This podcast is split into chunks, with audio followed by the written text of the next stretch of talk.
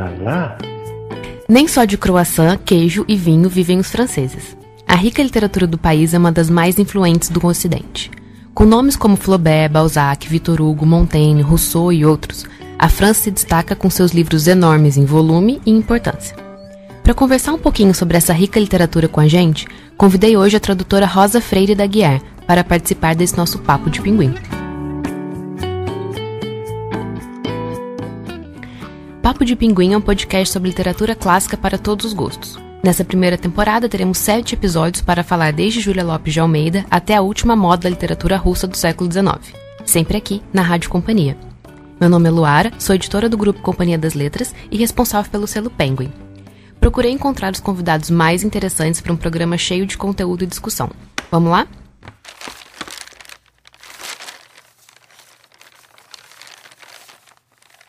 Rosa Freire de Aguiar nasceu no Rio de Janeiro e nos anos 70 e 80 foi correspondente em Paris das revistas Manchete e Isto É. Voltou ao Brasil em 86 e no ano seguinte já traduziu seu primeiro livro, O Conde de Gobineau no Brasil, de Georges Riders. Em mais de 20 anos de atividade, verteu mais de 60 títulos nas áreas de literatura e ciências humanas.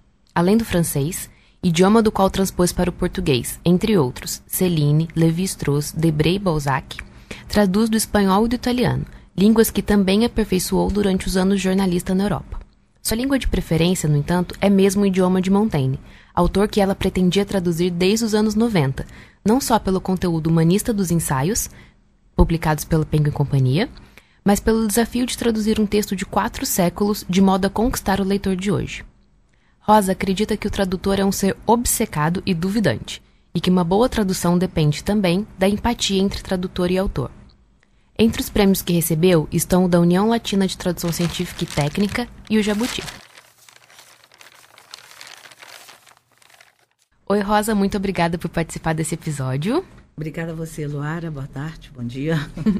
Bem, para começar, você é uma das principais tradutoras do francês nos dias de hoje. Então eu sei que essa pergunta vai ser difícil e, e um pouco capciosa, mas qual é o seu romance francês preferido? Ai, ai. ai, ai, ai. A gente começa com a Rosa leitora, antes da Rosa tradutora.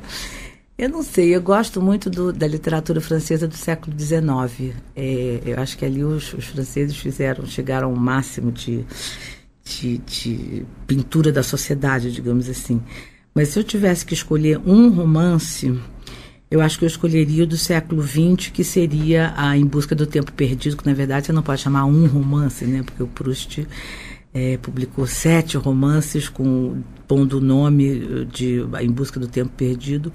E eu acho que esse é o grande, é o grande, é o grande monumento literário da literatura francesa, é, o, é a obra de Proust. Eu não devo ser a única a achar isso, é longe disso. E é o grande romance que, da, da literatura francesa, é esse do início do século XX. E, e voltando então pro, pro século XIX, que você falou que você também gosta muito, porque assim, o Proust é imbatível, né? Como você já disse, todo mundo fala, ele é incrível e tudo mais. Então, do século XIX, qual você escolheria? No século XIX, eu, eu escolheria alguma coisa de Balzac. É, bom, é outro que, dizer, os, os franceses têm essa acho que a cada século eles têm, digamos, um, um romancista que escreve um, um, um, oceano de romances, né? Balzac escreveu a Comédia Humana, eu, tava, eu, eu traduzi alguns títulos do, de Balzac, é, mas realmente uma, uma, uma, uma ínfima parcela. É, a comédia humana, eu estava lendo outro dia, até para vir conversar com você, estava revendo uns números, porque os números de Balzac são muito impressionantes. Ele, a comédia humana são 90 romances. 90? É, 90 romances e 2.500 personagens. Minha então, realmente. É, então, isso a gente imagina. Hoje, com, com tabela, Excel, tudo isso já seria complicado. Agora, você imagina no tempo que você tinha que fazer. Eu não sei, imagina a casa do Balzac cheia de tabela ela, exatamente. E os personagens aparecem mais de um os romance? Os personagens aparecem, aliás, como o Proust também. Como ah, Proust também. Dizer, o Proust também tem isso de, de, dos personagens que vão e voltam nos, nos, sete, nos sete livros. Eu não, não sei quantos personagens terá o, o, a, a, obra do Proust, mas o romance algum, algum abnegado já fez a conta, já deve ter feito do Proust também, e são 2.500 personagens, que vão, voltam, vão e voltam, enfim, bom. E isso só esse, só essa, essa, essa arquitetura já é uma coisa, já é muito impressionante, muito, muito. impressionante. Mas Balzac, para mim é o preferido. Eu traduzi uns três ou quatro Balzacs. Eu traduzi para Penguin, eu traduzi Ilusões Perdidas, que é um livro muito bonito, é um livro, na verdade, que eu recomendo a, a todo mundo que quiser fazer jornalismo, que fizer jornalismo, que for jornalista, porque é um grande romance sobre outras coisas, mas sobre o jornalismo. É uma história muito bonita do, do, do, Balzac. Eu traduzi A Mulher de 30 Anos, que hoje em dia é uma menina de 30 anos, mas quando é na época do Balzac era chamada Balzaciana, né? Então, que era uma senhora já, enfim, bem, bem avançada em idade. E uh, traduzi um, O Pai Goriot, o Pai Goriot, né, que se chama aqui, que é uma beleza de livro também, uma relação entre o pai e duas filhas, uma mais a, amorosa e outra que era uma peste. Depois eu traduzi também o Lírio no Vale. Aí tem uma, uma temática muito curiosa em Balzac, que é a temática do jovem adolescente apaixonado por uma mulher mais velha. Essa temática aparece tanto na mulher de 30 anos, levando em conta que a de 30 anos era balzaquiana. Era a, era, mulher mais velha. Era a mulher mais velha. E no Lírio do Vale também. No Lírio do Vale também tinha é, a mulher, o, o jovenzinho adolescente que fica apaixonado por uma balzaquiana também. Talvez ela tivesse 28 anos, mas já era considerada uma... Uma senhora. uma senhora. Agora, o Balzac tem Quer dizer, o, eu, o que eu acho fantástico, fantástico realmente, qualquer, qualquer, qualquer história do Balzac, hein?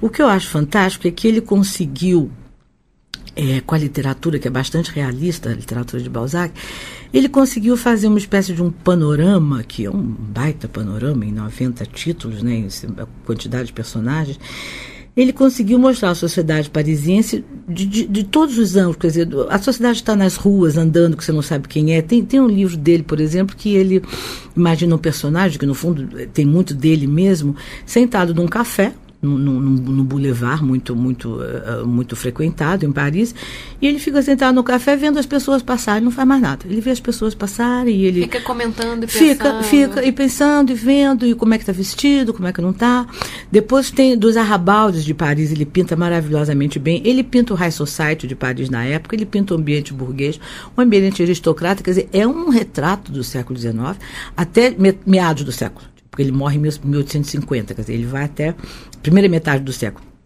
E ele dizia, tem uma coisa muito genial do Balzac, que ele dizia que ele estava exatamente, o projeto dele na comédia humana era uh, mostrar, fazer o um mapeamento, digamos assim, das espécies sociais. Então ele dizia assim, ele, a França estava vindo nesse momento do século final, segunda metade do século XVIII, quando tinha estava muito foi o movimento do, dos naturalistas né? Que os naturalistas estavam fazendo todo o mapeamento da, da flora e da fauna né? E basicamente da fauna então, Balzac dizia, assim como os naturalistas fizeram, mapearam todos os, os, os, os, os insetos, os, os, os, os, bichos e as diferenças, do, do, das diferentes raças e de cachorros e tudo isso e tal, eu vou fazer isso com as espécies sociais, bom, com as criaturas humanas.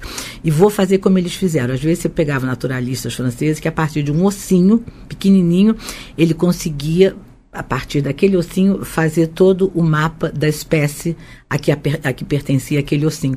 E aí, o que que faz o Balzac? Ele falou o meu ossinho vai ser um detalhe. Então, pode ser um nó de uma gravata, como é que o, o cidadão dava o nó da gravata, ou pode ser um frufru de, de, de, uma roupa, quer dizer, a partir daquele frufru que é diferente, o frufru de uma costureira é diferente do frufru de uma elegante, é diferente do frufru de uma cortesã, quer dizer, são detalhes mínimos. Isso é, é fascinante. Essa, essa coisa do Balzac de observar, a capacidade do Balzac de observação é fascinante.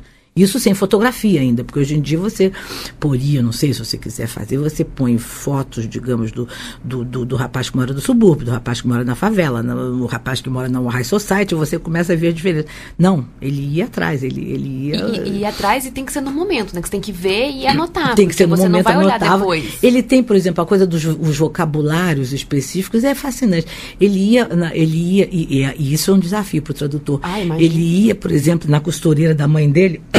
e pegava, pedia para ela dar para ela dar o nome de todos os os arremates, o, o, o debrum, a, a, forma de costura, e ele ia anotando. E tudo isso aparece na literatura dele. Quer dizer, quando ele descreve um vestido, você parece que você está falando de uma costureira. Ele sabe todos os detalhes da bainha que dobra, do, do debrum, do, do, do, do, do sutache. É, é, uma, é, uma, é uma coisa absolutamente e traduzir isso deve ser um É difícil, desafio. é difícil, é difícil. Ele tem vários vocabulários específicos e aí não adianta, porque aí ele está dando um show de literatura. Aí o tradutor tem que dar um show de...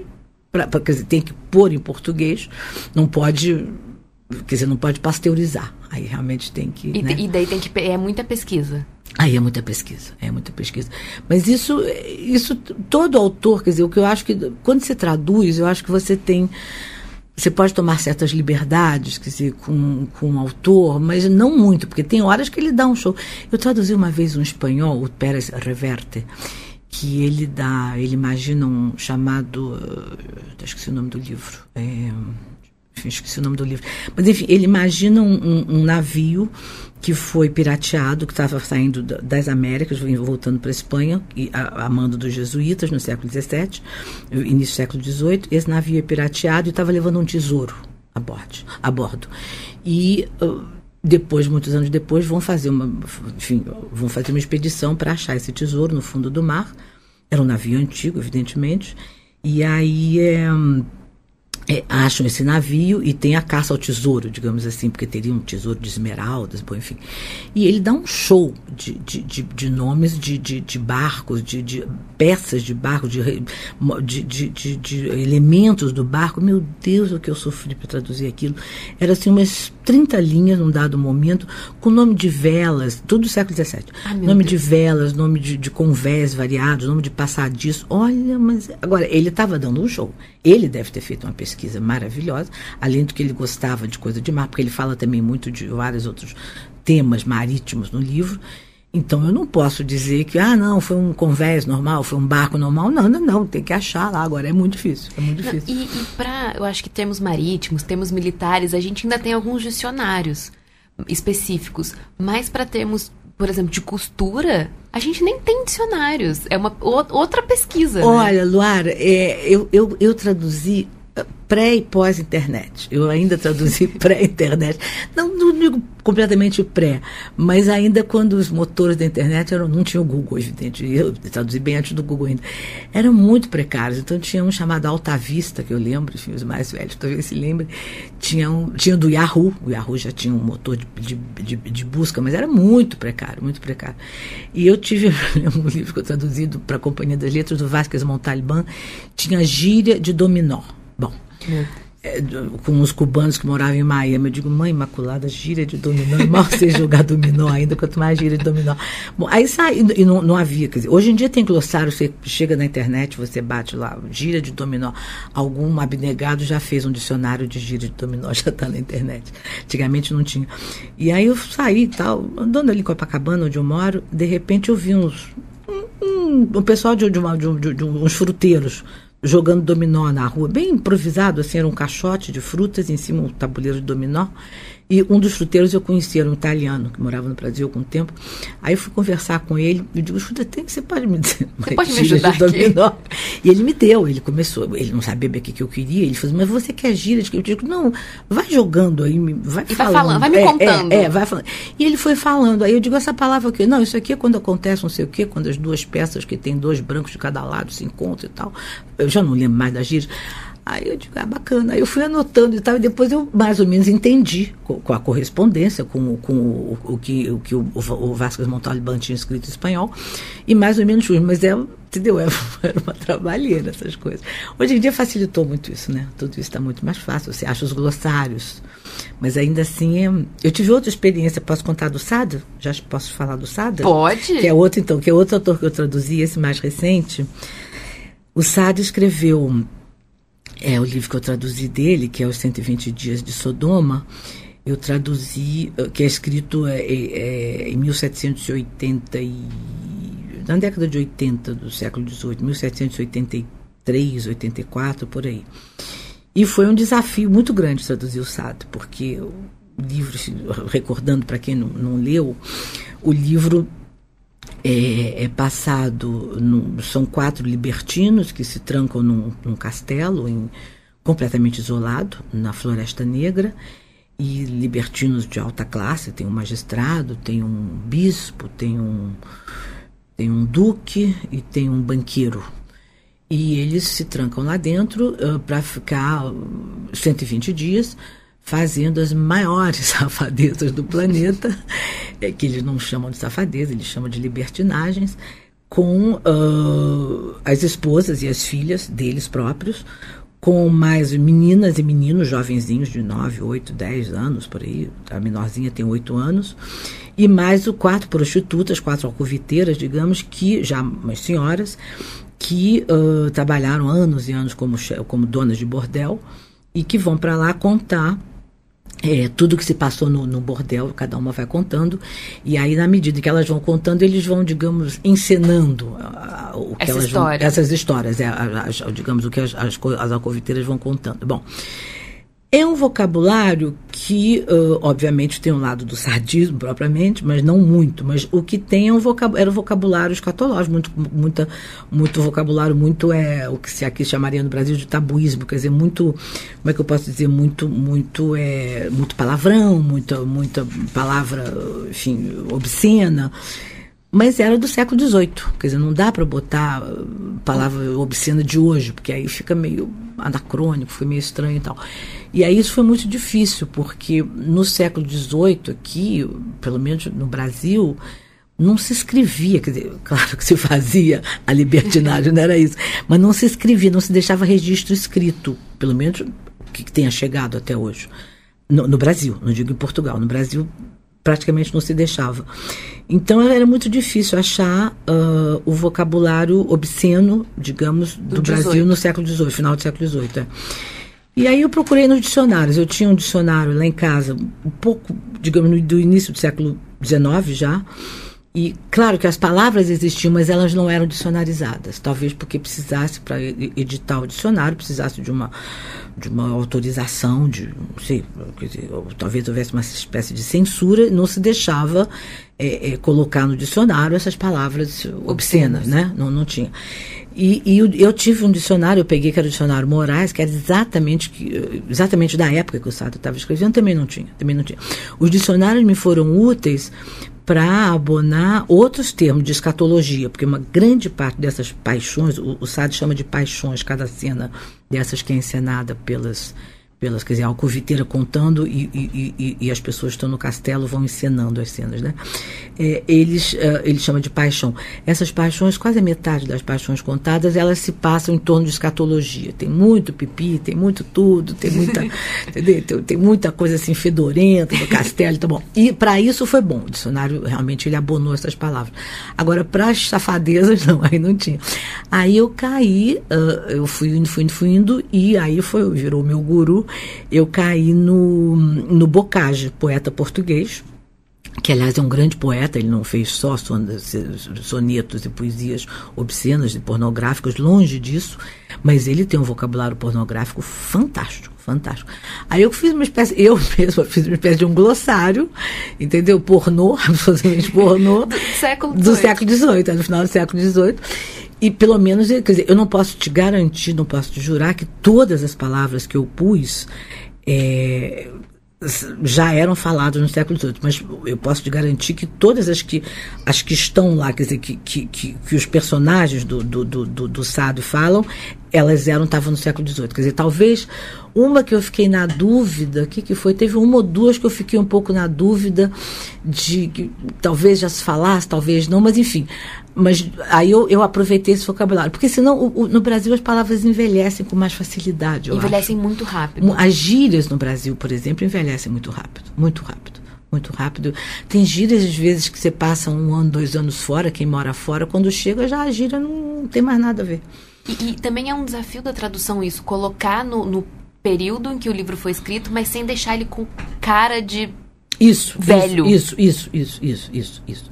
Porque tem um exemplo que todo tradutor conhece, que é a palavra supimpa, né? Quer dizer, se você põe hoje em dia, se você põe numa tradução hoje, não sei o que, fulano é supimpa, que fez uma coisa supimpa, você diz, ai meu Deus, coisa mais datada, esquisita, entendeu? Mas, é, mas tem horas que você tem que pôr, as gírias envelhecem muito. Eu, eu, eu teve uma, tive uma outra, outra experiência de tradução, que foi com Celina. O Celino escreveu, eu, eu traduzi uns três livros de Celino, mas o primeiro ele escreveu em 1932. Ele transtorna toda a língua, ele, ele faz reviravoltas na língua, com gíria, com palavrão, com neologismos, enfim, é uma língua muito rica.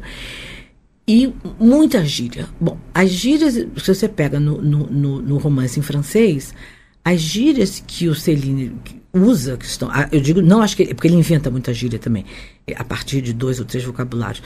Mas as que estão lá, normais, digamos assim, correntes, são usadas até hoje na França. Talvez uma que outra tenha caído em desuso, mas eh, é muito pouco. Do Brasil, não. A Você gente não tem um, isso. Não tem. Você pega um, um livro dos anos 30, não vai botar lá o supimpa, ninguém vai falar supimpa. Quer dizer, então, entendeu? É, é, difícil, essas coisas são muito difíceis, você tem que achar, sem parecer também que é uma espécie de pastiche, porque também aí você fica pastichando um livro dos anos 30, também é esquisito. Mas tem que fazer uma certa adaptação. E você falou do Celine, falou do Sade, que são dois autores que, enquanto personagens, são muito controversos também, né? O Celine é muito. Muito. Celine, ai, ai, ai. então, você queria falar, podia falar mais um pouquinho sobre o Sade e o Celine? Sem dúvida. O Celine, deixa eu começar pelo Celine, que é mais recente. O Celine, eu acho que até hoje é uma, é uma espinha na garganta dos franceses, viu?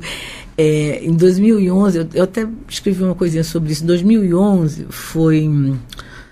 2011 foi, foi cinquentenário da, é, o Celino morreu em 61, é, então 2011 era cinquentenário da morte do Celino. Bom, a França tem uma, uma a, a, França preza muito as chamadas efemérides, as datas redondas, tudo isso eles prezam muito. Então todo ano tem na, é inscrito numa espécie de um catálogo, uma lista do, que vai para o Ministério, da, aliás acho que é, é feita pelo Ministério da Cultura da, chamado, sei, lista, não tem o nome lista, é o nome de recanho, das datas, das efemérides daquele ano. Bom, então em 2011, que fazia 50 anos que o Celino tinha morrido, você tinha um monte de coisa para comemorar. Eu cheguei a ver na época essa lista, então tinha, sei lá, 20 anos do museu, do, do, do, 20 anos que o Saint Laurent, o costureiro, fez o primeiro pretinho básico, né? o primeiro vestido pretinho básico, ficou conhecido como a grande, enfim, uma das grandes contribuições do Saint Laurent para a alta costura. Bom, aí tinha 50 anos do primeiro álbum do Tantan, enfim, bom, tinha um monte de, de efemérides, 150 anos do, do livro, sei lá de quem. Bom, e não tinha nada sobre Celine, nada. E aí uh, um, um, tem uma sociedade dos amigos do Celine e tal, uma coisa assim, que é um pouquinho mal vista. e aí esse pessoal reclamou, reclamou com o ministro da Cultura, que era o Frederic Mitterrand, que é sobrinho do, do Mitterrand, que foi presidente, que é uma pessoa muito aberta, muito, entendeu, intelectual, enfim, muito aberto, reclamou, disse, mas não vai ser nada, não vai ter uma comemoração, uma tem um colóquio.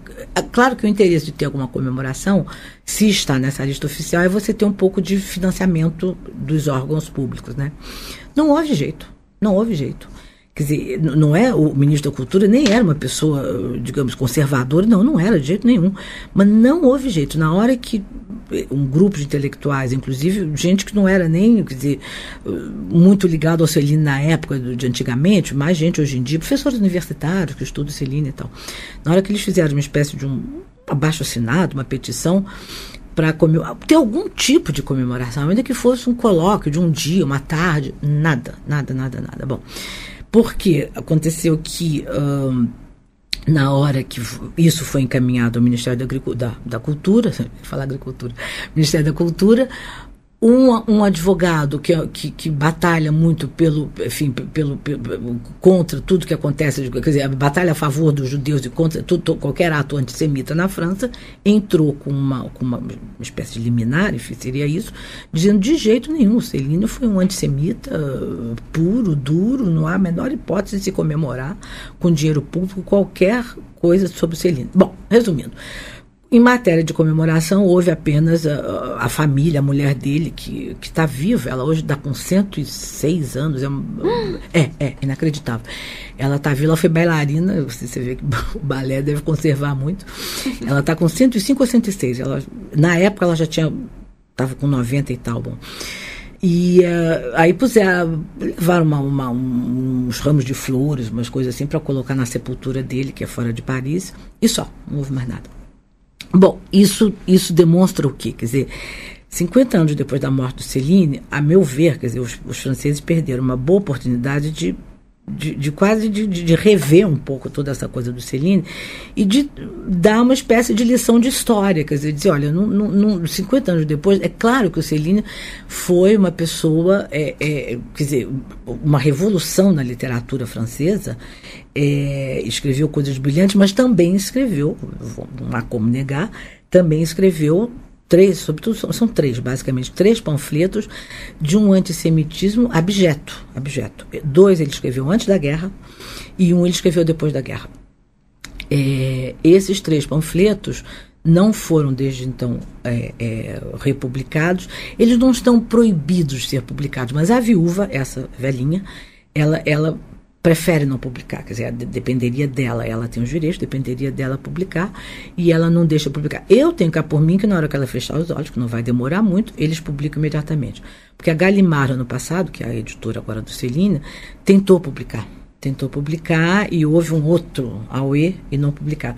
Agora, Celine, quer dizer, é uma, a meu ver, ele é um um, uma pessoa, quer dizer, que, não, eu acho que o Celino tem que ser pego, como é que eu posso dizer, em totum, quer dizer, é, é, você tem que pegar ele inteiro, quer dizer, ele tem um lado canalha, ele tem um lado objeto, não há a menor dúvida, mas ele é um grande escritor, ele é um grande escritor, ele é, eu acho que os dois grandes escritores da, da metade, primeira metade do, do século XX na França são, é Proust e Celine, não há a menor dúvida, não há a menor dúvida completamente díspares. Quer dizer, o Proust, ao contrário, quer dizer, Proust morre em 22 com aquela coisa, aquela frase que vai, que se desdobra e parece uma espiral que ela vai indo, vai indo, vai indo. Tem frase do Proust de 30 linhas. Aí Dez anos depois, vem o Celino com aquela frase seca e cortante e, e, e desestruturada e, e, oral, uma linguagem oral e violenta, tudo que você quiser. Mas são dois aspectos da literatura francesa brilhantemente resolvidos. Quer dizer, o Proust e o Céline. Agora, foi um canalha? Foi, mas outros também foram canalhas na época da guerra, quer dizer, e você não, e, e, pelo contrário, eu acho que, inclusive, eu li os panfletos, eu cheguei a ler, na época que eu traduzi o primeiro Celine, ainda estavam disponíveis na internet, hoje em dia não, hoje em dia não estão mais. É, ainda dava para ler. É, é, é, muito chato ler os panfletos, porque ele repete, repete, repete. Mas a, a, própria feitura, a própria, como é que eu posso dizer, a própria sintaxe dos panfletos, a própria. É, é, é um, foi um, uma explosão do, do, do da, da, coisa literária do Celine. Quer dizer, eu acho pelo contrário, eu acho que tem que ler contextualizar naquele momento o que, que foi, que ele não foi o único, mas outros fizeram, ele foi muito copiado. Os outros fizeram seu menor talento, Quer dizer, então eu acho que, entendeu? Eu acho que eles perderam uma oportunidade, a meu ver, os franceses em 2011, que era uma, um centenário, digamos, uma, um, 50 anos da morte de Celine, de chamar a garotada e dizer, olha, gente, é o seguinte... Isso dizer, aconteceu, né? Isso, isso, isso faz isso, parte isso, da história, vamos conversar parte, Vamos conversar, entendeu? Vamos conversar sobre isso. Quer dizer, foi uma bobeada. O SAD é diferente. O SAD já foi, de certa forma, recuperado quer dizer, recuperado no bom sentido, se você quiser. Quer dizer, o SAD já entrou, por exemplo, já entrou não, hoje em dia ninguém mais, para você ter ideia, só para comparar, quer dizer, em 2011 o Celine não pôde ter uma, uma, uma a menor, menor uh, uh, uh, comemoração digamos, oficial, digamos assim.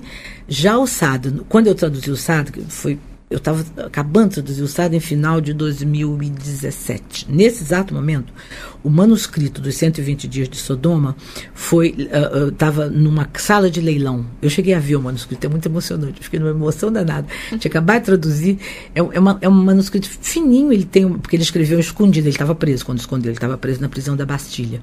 E ele sabia, ele já estava preso por ter escrito pornografia, quer dizer, ele sabia que se pegasse aquele, bom, ele ia ficar mais tempo preso. Ele pega aquele manuscrito, faz um rolinho, são, é, é, é um manuscrito que tem de largura uns 12, 15 centímetros no máximo. São umas tripinhas, são umas, umas 30 tripas que ele foi colando tripa por tripa, então fez, formou um rolinho de uns dois metros e tanto, com uma letrinha, ele foi passando a limpo já, uma letrinha pequenininha, ele escreve tudo de um lado, chega lá no final da tripa, ele vira a tripa do outro lado, começa a escrever do outro lado e prrr, volta tudo de novo. Esse manuscrito tem uma história imensa, ele passou de mão em mão e tal, e acabou com um colecionador suíço, que tinha, enfim, uma das coisas que ele colecionava eram manuscritos antigos e, e muito valiosos. E ele pôs à venda. Bom, ele, ele tinha uma espécie de uma, um escritóriozinho de, de antiguidades literárias. A coisa de, esse escritório foi à falência. Foi à falência lá para 2015, eu acho, e ele, o, o espólio, digamos que ele tinha, tudo que ele tinha, foi ser leiloado para pagar os credores. Então, estava sendo leiloado na véspera, que eu estava fechando o livro, foi em dezembro de 2017. Eu fui lá dar uma olhada. Pra você ter ideia como já a coisa mudou. Quer dizer, na véspera de ser leiloado, o Estado francês, que tem o direito de preempção, como se diz, quer dizer, que se eles consideram que aquilo é um tesouro nacional, eles, eles podem, podem ficar. comprar é, antes. É, e eles compraram. Eles compraram por 7 milhões de euros. Quer dizer, você vê que, dizer, você vê que o Sado já foi completamente recuperado, digamos, né? Ele já, entendeu? É, o manuscrito dele já foi, o governo francês já pagou, entendeu? Por 7 milhões de euros. É, inclusive enquanto figura francesa, né? É, é, é. Ele, é. ele, ele foi, foi incorporado. Completamente, completamente. O Celina ainda está ainda tá esperando. E falando ainda do Sade, você podia falar um pouquinho da vida dele? Quem, quem foi esse personagem? Ai, o Sade é uma personagem curiosa. Ele é de família nobre, a mãe, pelo, pelo lado da mãe, a mãe de nobreza, de alta nobreza francesa, o pai, o Sade, o pai também, mas o pai, o, o, pai também era marquês, mas já marquês pobre. Já não tinha muita. Tinha um título, mas o pai, o pai dele já tinha sido preso por pornografia, libertinagem, tudo isso. O pai, já estava na família. Já, já estava na família.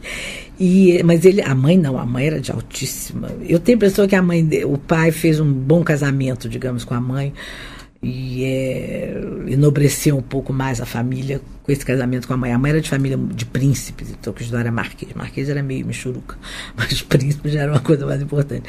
Esse menino é, vai ser criado por um tio padre que também já tinha sido condenado por libertinagem, estava no sul da França, morava no sul da França, no castelo, que hoje em dia é o castelo de Sada, quer dizer, chama uh, Lacoste, o castelo de Lacoste, no sul da França, na, na Bretanha.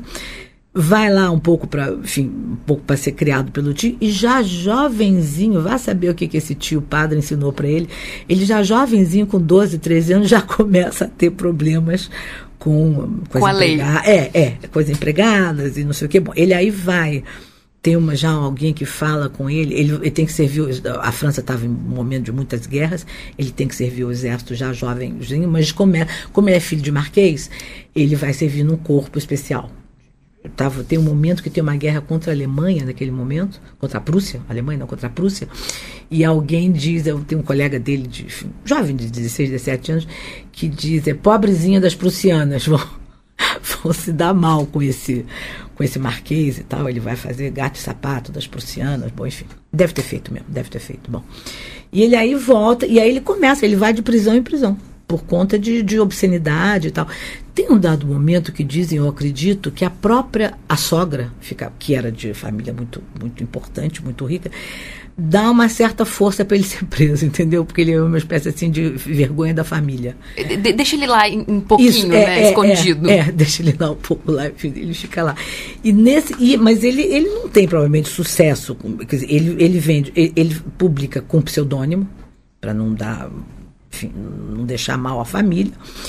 Ele vende, mas não, enfim, não é. Não é um sucesso. Não, não, não. E nem era, nem era, nem conseguia ser, porque vendia tudo por debaixo do pano, né? Porque, enfim, esse tipo de obra. Até que ele faz algum, apronta alguma e vai para a prisão da Bastilha. Mas lá ele é. A sogra também. A única hora que a sogra intervém para salvar a pele dele, porque aí ele já tem uma condenação que chama par lettre de cachet, que é uma coisa muito arbitrária, que era o rei diretamente, o rei direto que, que, que, que digamos, é que, que condena e que sem, sem processo. O que em outras partes do mundo seria também normal, em outras né, fases do mundo, mas na França era muito, era muito forte essa condenação, quer dizer, não tinha processo. Era o, rei, o rei que condena acabou e, e, e, na hora que mandar executar, tem um belo dia, um meio dia, você manda executar e acabou, não se fala mais nisso. E aí a, a sogra intervém para dizer que não, que ele não, que, que ele seja preso, mas não pera lá, né? Ela dá um pera lá. Dá, dá. E ele fica preso, a, a mulher vai vai visitá-lo, leva móveis para prisão. É, alguns móveis, leva, ele tem direito a receber papel, e aí ele começa a escrever muito na prisão, compulsivamente. Leva papel, leva caneta, leva, ele tem os livros, ele se queixa muito que ele vai, é, que quando ele é, sai, sai da prisão, ele não consegue levar, ele tem, ele fala de 600 livros, quer dizer, ele tinha uma pequena biblioteca na prisão caneta. Aí, aí ele, ele apronta, mais na prisão ele apronta mais uma. E, e lá é que ele começa, em 1786, por aí, ele começa, ele já tinha escrito vários rascunhos, aí os rascunhos, ninguém sabe onde foram parar, do 120 Dias de Sodoma, que ele considerava a grande obra da vida dele. E ele aí começa a passar limpo. Vai passando a limpo, porque ele sabe que se ele for preso com isso, Aí realmente, aí, aí, aí, é o cachê, aí acabou. E dizem que ele escondeu, e tem duas versões, que ele escondia a prisão, ele estava na Bastilha, é, e que ele escondia entre uh, as pedras. Ele estava provavelmente numa cela um pouco menos ruim, digamos assim, mas que ele escondia, que eram digo, de pedras, né, assim, a parede toda de pedra, que ele escondia entre, nas junções das pedras, e escondendo aqueles rolinhos assim, e, e tem outras pessoas que dizem que não. E tem uma carta dele que eu cheguei ali que ele pede para a mulher um consolo. Ele foi se eu preciso aqui fazer uns jogos, de, como ele diz, uns jogos de autoerotismo para eu me inspirar para poder escrever. E a mulher manda mas manda, entrega para ele, não sei se ela vai lá entregar ou se alguém entrega, não sei bem como é que é. E é um, um, um objeto que ele descreve, num dado momento ele descreve, é bonito, é um, é um, um estojo assim grande, todo trabalhado, sabe, assim, lavrado, de metal, lavrado, bom, enfim. E tem gente que diz então que ele esconde nesse, nesse estojo. Bom, eu não sei exatamente onde ele escondeu. Eu sei que ele apronta uma ainda na prisão, dias antes da queda da Bastilha, no início de julho, a queda da Bastilha foi 14 de julho, 14 para 15. Dias antes, lá pelo dia 5, ele apronta uma qualquer, ele vai para a janela da Bastilha, enfim, um gradeado, evidentemente, e começa a gritar que estão querendo matá-lo, que não sei o quê, blá, blá, blá, blá, e aí tiram ele de lá e levam ele para um hospício. Chamava de hospício, mas era um pouco, um pouco hospital, um pouco hospício. Quer dizer, tinha evidentemente gente com problemas mentais, mas tinha também outros doentes. É, e gente como ele tava, que estava aprontando nas, nas cadeias e que ia para lá. Bom. E aí quando ele vai, não deixa ele levar nada. E aí o rolo ficou lá, o manuscrito ficou lá, tanto que é achado depois achado depois. E aí começa uma. Aí ele diz, tem um momento que ele diz: Eu chorei lágrimas de sangue. A expressão é dele quando eu vi que o manuscrito não tinha vindo. Eu perdi o manuscrito e tal, que é a grande obra da vida dele.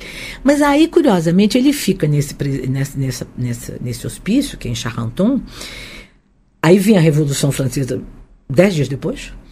Ele, ele é é uma personalidade. Ele é anistiado, digamos assim, ele volta para casa Vem a época do terror com o Robespierre. Ele é eleito uma espécie de vereador por Paris. Ele era muito anticlerical a vida inteira, inclusive no livro tem, ele tem, tinha pavor a coisa, daquela coisa religiosa, com padre, tudo quanto é esquina e tal. Não à toa ele desmoraliza todos os padres, porque tem vários padres que fazem as piores safadezas no, no, no 120 dias de Sodoma. E ele faz dois projetos de lei que são interessantes. Um é aprovado, todas as, as ruas de Paris que tinham o nome de padre, tipo Rua Padre, digamos esta aqui, João Manuel, sei lá o quê, ele manda desbatizar todas e dar nomes civis. O que é uma coisa interessante, quer dizer. Claro. Isso em 1791, 92. E depois ele Bom, aí o terror acaba, vem aí o Napoleão. Aí com o Napoleão, aí o Napoleão Bonaparte, aí realmente ele volta a ser preso volta a ser preso, mas ele vai para a prisão e ainda começa a fazer teatro. E aí tem, por exemplo, tem, tem, Não, é uma pessoa curiosa, uma pessoa curiosa. Faz várias peças, encena várias peças de teatro e passa a ser moda na alta sociedade parisiense e ver as peças do Sade no, no hospício. Então as pessoas vão, assim, não é anunciado, digamos, aos quatro cantos, aos quatro ventos, mas vai de boca em boca, aquela coisa, entendeu? De boca em boca, ah, eu vou ver a peça, vai lá e tal. E tem ainda descrições de várias pessoas da alta classe, ou, ou artistas e tal, que vão ver as encenações do Sado na, na, na no, no hospício. Quer dizer, é uma, é uma personalidade. E Muito. ele diz num dado momento, quando eu morrer, eu não quero que seja. Eu não quero nada, não quero nenhum vestígio. E de fato ele é enterrado, não, não aparece nenhum vestígio. Ninguém sabe onde ele foi enterrado, onde não foi. E como ele morre? Ele morre provavelmente na, na prisão, não sei, agora não, não, não, não lembro desse detalhe, mas não tem nenhum vestígio, quer dizer, não se sabe onde ele foi enterrado, não puseram cruz, nem pensar, imagina. É, Nenhum tipo diz, de lápide, nada. Nada, nada, entendeu? É, mas é uma personalidade, assim. Olha, Rosa, você, você tá com algumas personalidades aí na sua lista de tradução. Tô, tô, tô, tem umas personalidades Porque... é, curiosas, tem. tem curiosa para dizer curiosas. o mínimo. Tem, tem personalidades curiosas. Tem. Mas, é, pensando no, no 120 dias de Sodoma nos dias de hoje, você acha que seria possível a gente ter um livro assim hoje? Assim, ainda é possível chocar como ele chocou, assim? É curioso, Luara. É... Sei, eu acho que. Eu fico na dúvida, eu realmente fico na dúvida. Eu também. Quer dizer, o, o que. Quer dizer, tem, tem uma coisa que eu queria um pouco deixar, quer dizer, eu queria falar um pouco sobre isso. Quando, quando a, a Penguin é, enfim, sugeriu que eu traduzisse e tal, barará, enfim, eu, eu topei, achei um desafio bacana e tal. Tem sempre, eu acho que com esses livros clássicos, tem sempre uma espécie de, um, de uma aposta, né, que você faz, o tradutor, eu digo que você faz, bom, o que, que, que é o meu sonho? Quer dizer, eu não queria que o livro virasse um, entendeu? Um livro pornô, não, não era essa a intenção, embora você possa ler por aí.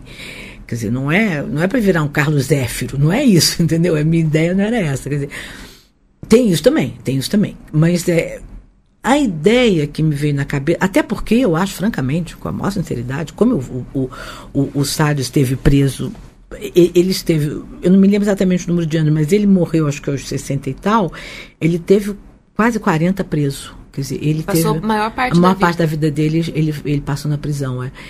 Então eu acho que ele não fez nem 15% do que ele conta. Entendeu? Até porque ele estava, quer dizer, quase o tempo Não tinha todo, tempo hábil. Não tinha tempo hábil e, e, e, não tinha, não havia como ele fazer, quer dizer, é claro que ele, quando ele estava solto, ele, ele promoveu vários, vários, vários, vários festins, vários banquetes, vários, entendeu? Assim, tudo isso ele promoveu. Mas eu acho que a, a, o, o, o, como é que eu posso dizer, o, o Sodoma é basicamente até onde a imaginação uh, humana, uh, pornográfica, uh, sensual, sexual pode, pode ir. É um pouco é a, é a coisa da fantasia. Quer dizer, você, eu acho que você tem que ler esse livro imaginando que ele está quando ele pede, por exemplo, esse consolo para a mulher, ele diz: Eu estou precisando criar fantasias autoeróticas, então eu tenho que. E ele devia ter uma imaginação absolutamente delirante, porque ele não é que ele tenha feito tudo isso, quer dizer, ele, que ele tenha feito dois ou três, com perdão da uma palavra, surubas, enfim, tudo bem, sexo grupal, tudo bem. A partir de um ou dois, ele imagina coisas que Deus duvida. Você quer ver? Tem uma cena genial, uma das paixões, entre aspas. Ele imagina uma uma mulher é, que vai ser supliciada e tal. Então, imagina a mulher, no final de tudo, a mulher está ao ar livre, na neve, está um frio horroroso, e a mulher está em cima de um pedestal, ela, um pedestal que, cuja base é pequenininha, tem uns 30 centímetros assim de raio, ela está em pé ali, ela não pode se mexer, porque ela está com os dois pés ali, se ela se mexeu, ela desequilibra e cai. Ela tem que ficar com os dois pés assim juntinhos, ela está em pé ali, reta, nua, e fica ali. É, é, o final dela, ela vai morrer ali. Ou, ou ela cai, ela se desequilibra ou morre de cai, frio. ou ela morre de frio e fica ali. Bom, então, de onde o Sade tirou essa história, né? Bom, ele está ele tá vivendo em plena época de, de um desenvolvimento científico muito grande, né? Aí você começa a ler daquilo, da lá, não sei o quê. Dias antes, eh, quer dizer, enfim, uns dias não, digamos uns 12 ou 3 anos antes, tinha se descoberto para-raio. Então, a verdade, e que foi uma grande revolução, foi uma grande descoberta, e que todos os jornais populares, jornais para criança, tudo isso falava do para-raio, que era a ideia, que era você por no fundo não era isso, porque ele imagina que essa mulher vai ser uma espécie de um de um, de um, de um para-raio. Ela vai ficar lá, ela vai atrair todos os raios para ela e, portanto, não vai ter incêndio nenhum embaixo, nenhum raio. Quando tiver trovão e trovada, vai chegar na casa porque ela vai atrair tudo para ela. Quer dizer, ele. Entendeu? A imaginação dele vai longe. Tem outro que ele faz como experiência científica. Ele imagina que uma mulher depois de tudo que já sofreu e tal, de todas as torturas, de todos, enfim, de todas as, as loucuras sádicas, ela vai, ele, ele, ele diz, agora tem que, os homens têm que inflá-la por todos os buracos, pelo vidro, pelo nariz, por todos os buracos dela. Então vai inchando, inchando, inchando até ela ficar uma espécie bem cheia, bem, bem gorducha, assim, bem. Quando ela estiver bem redonda, aí vão chegar dois ou três homens, um de cada lado, e vão fazer. vão esvaziá-la. Quer vê que vai longe a imaginação dele. Sai assim, esvazia a mulher. Bom, de onde apareceu isso? Era a experiência do Lavoisier, que estava fazendo, neste momento, que também foi outra que teve maior sucesso, estava muito. O, o, final do século XVII, XVIII na França foi um século de grandes revoluções científicas e grandes experiências científicas. Né? O que, que Lavoisier fazia? O Lavoisier estava tentando fazer, descobrir como é que o ar, o ar uh, uh, era a experiência do ar comprimido, no fundo. Como é que o ar circulava dentro do tubo. Que era exatamente essa ideia. Quer dizer, você ia pondo ar dentro de um tubo, meio que para, a, para as paredes irem se afastando, e de repente você fazia. Puf, e, e, e, o que era ali era o ar comprimido, ficava comprimido ali dentro. Quer dizer, ele passa isso, você vê a imaginação do Sado, ele passa isso por uma tortura dentro de uma mulher, com uma mulher. Quer dizer, é muito louco. Quer dizer, a cabeça do Sader é muito louca. Quer dizer, entendeu? Eu não sei o que ele escreveria hoje, mas certamente essa cabeça muito louca. E ele mistura isso com, com sexo. Quer dizer, é, é, é até onde pode ir a alma humana, entendeu? É, acho que é por aí que tem que ler o, que tem que ler o Sade. Quer dizer, agora, tem o lado da safadeza, da sacanagem? Tem, claro que tem. Mas é também, quer dizer, a meu ver, eu, é, é, é engraçado, é importante ler, mas no sentido de você como é que eu posso dizer, de você é, é, explorar até onde vai a alma humana nesse tipo de, de, de vertente, ah, talvez pudesse, talvez pudesse. Não com esse tipo de, de pornografia, porque de escatologia, que aí já passou um pouco de moda, já não tem nada a ver, entendeu? Se botar um padre fazendo safadeza, já não, entendeu? Já é outra coisa, já seria mais pedofilia, dizer, entendeu? Não mas com essa possibilidade de ser um homem do seu tempo e de explorar. É, acho que sim, explorar os limites da, da, da, da, da, da, da, da crueza humana, da, da, da, do, dos, dos prazeres, das, das, das infâmias humanas. Acho que sim, poderia sim. Olha, Rosa, muito, muito, muito obrigada pela sua de participação. Nada, imagina, foi um Eu prazer. acho que todo mundo que ouvir vai ficar com vontade de ler os livros. A gente vai deixar uma lista de todos os, os livros citados aqui. E queria te agradecer muito pela Obrigada participação. a você. Obrigada, Laura. Obrigada a você. E a gente fica aqui com esse episódio do Papo de Pinguim. Espero que vocês tenham gostado. E quem quiser é, comentar, elogiar, reclamar qualquer coisa, é só escrever um e-mail para rádio@companhiadasletras.com.br. Até o próximo.